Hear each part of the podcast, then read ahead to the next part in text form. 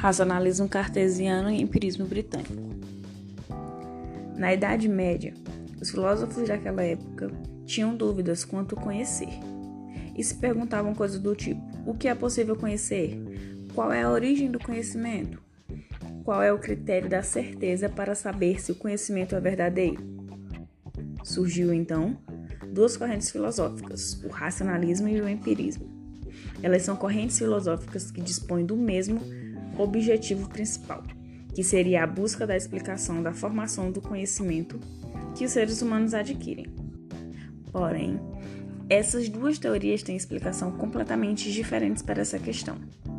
O racionalista entende que a razão e a lógica são a única fonte que gera o conhecimento humano. Os filósofos racionalistas também defendem que a intuição é parte da construção do conhecimento e também acredita que os seres humanos possuem conhecimentos inatos. Os princípios chaves do racionalismo são a dedução, a razão e o conhecimento inato. Já os empiristas defendem que a experiência e não a lógica é a única fonte que gera o conhecimento humano, assim como a experimentação, que também faz parte da formação do ser humano. Os filósofos empiristas não acreditam nem em intuição e nem em conhecimentos inatos. Os princípios chaves do empirismo são a indução e as experiências sensoriais. O filósofo físico e matemático René Descartes foi um dos principais difusores do pensamento ligados a essa teoria. Ele defende que é preciso duvidar de todo conhecimento adquirido para conseguir alcançar a razão absoluta. O racionalismo cartesiano foi construído por Descartes. A base dessa teoria está no que o filósofo entendia como lógica. Ele defendia a ideia de que o ser humano é capaz de construir o próprio pensamento. Para ele, todo ser humano é formado por uma substância pensante, a mente, e por uma substância externa, o corpo. René Descartes defendia a ideia de que é preciso duvidar antes de adquirir, organizar e analisar o conhecimento. Ele acreditava que é preciso colocar em dúvida todos os conhecimentos já existentes para, em seguida, buscar alcançar a verdade. O filósofo entendia que a realidade precisava ser contestada por completo e, junto com ela, o que acreditamos e conhecemos. Assim, racionalismo cartesiano é formado pelo pensamento e pela dúvida. É dessa definição que Descartes forma uma das suas linhas de pensamentos mais conhecidas, a ideia do penso logo existo. Através dessa ideia, Descartes propõe uma diferença entre as ideias claras e distintas e as ideias duvidosas presentes no universo. Para Descartes, essas ideias claras e distintas são representações das ideias inatas, que são tidas como verdadeiras. Essas ideias são consideradas verdadeiras porque não são passíveis de erro, já que vêm de dentro do próprio sujeito. Entende-se também que a verdade só é livre de dúvidas depois que é questionada e duvidada. Outra noção importante no racionalismo cartesiano é a ideia de que a consciência, entendida também como pensamento, tem mais certeza de que a matéria, o corpo. Essa matéria é formada por uma possibilidade de conhecimento. O idealismo também é uma parte desse pensamento, quando propõe a valorização do sujeito, em detrimento do objeto. Na construção do racionalismo cartesiano, Descartes desenvolveu a noção de quatro regras que, segundo ele, têm a função de dar suporte ao espírito na condução da verdade. Essas regras são da evidência, da análise, da ordem e da enumeração. O empirismo, assim como os racionalistas, investigou problemas filósofos quanto ao conhecimento. Qual seria a origem do conhecimento humano? Como esse conhecimento é adquirido? Quais seriam seus limites? Questiona-se nesse sentido a certeza das nossas crenças e opiniões e alguns aspectos da realidade que pensamos serem objetivos. Por exemplo, as cores.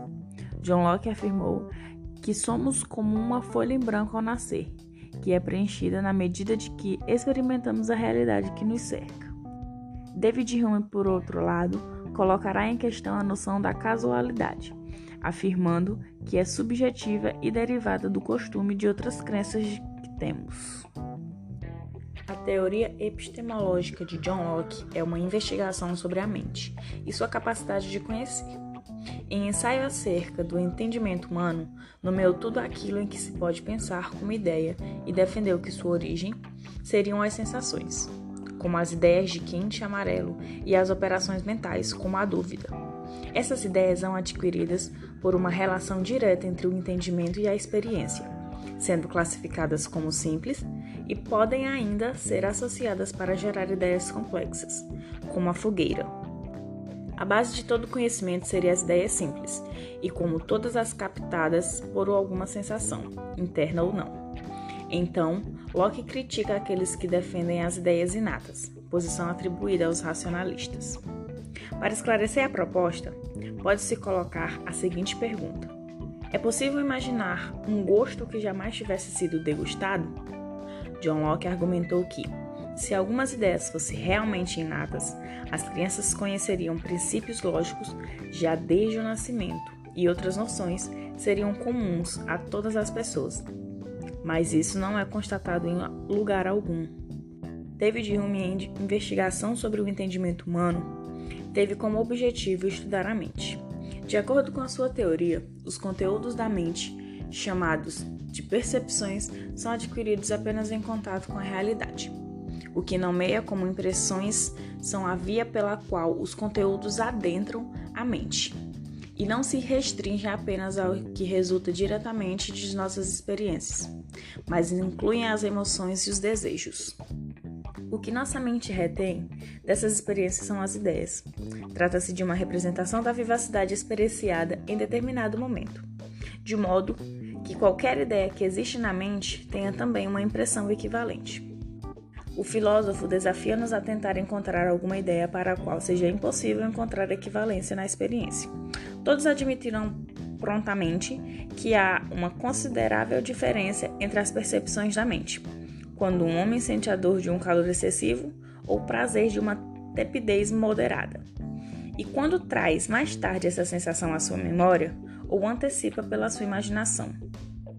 Essas faculdades podem imitar ou copiar as percepções dos sentidos, mas jamais podem atingir toda a força e vivacidade da experiência original. Então, a disputa entre empiristas e defensores do racionalismo é sobre a origem do conhecimento. Enquanto os racionalistas buscam um conhecimento que possa ser universalmente válido, os empiristas enfatizam a investigação da realidade que se apresenta ao ser humano. O primeiro grupo de filósofos implementou diversas análises conceituais e argumentos baseados em deduções, enquanto esses últimos dependeram, em geral, de raciocínios indutivos.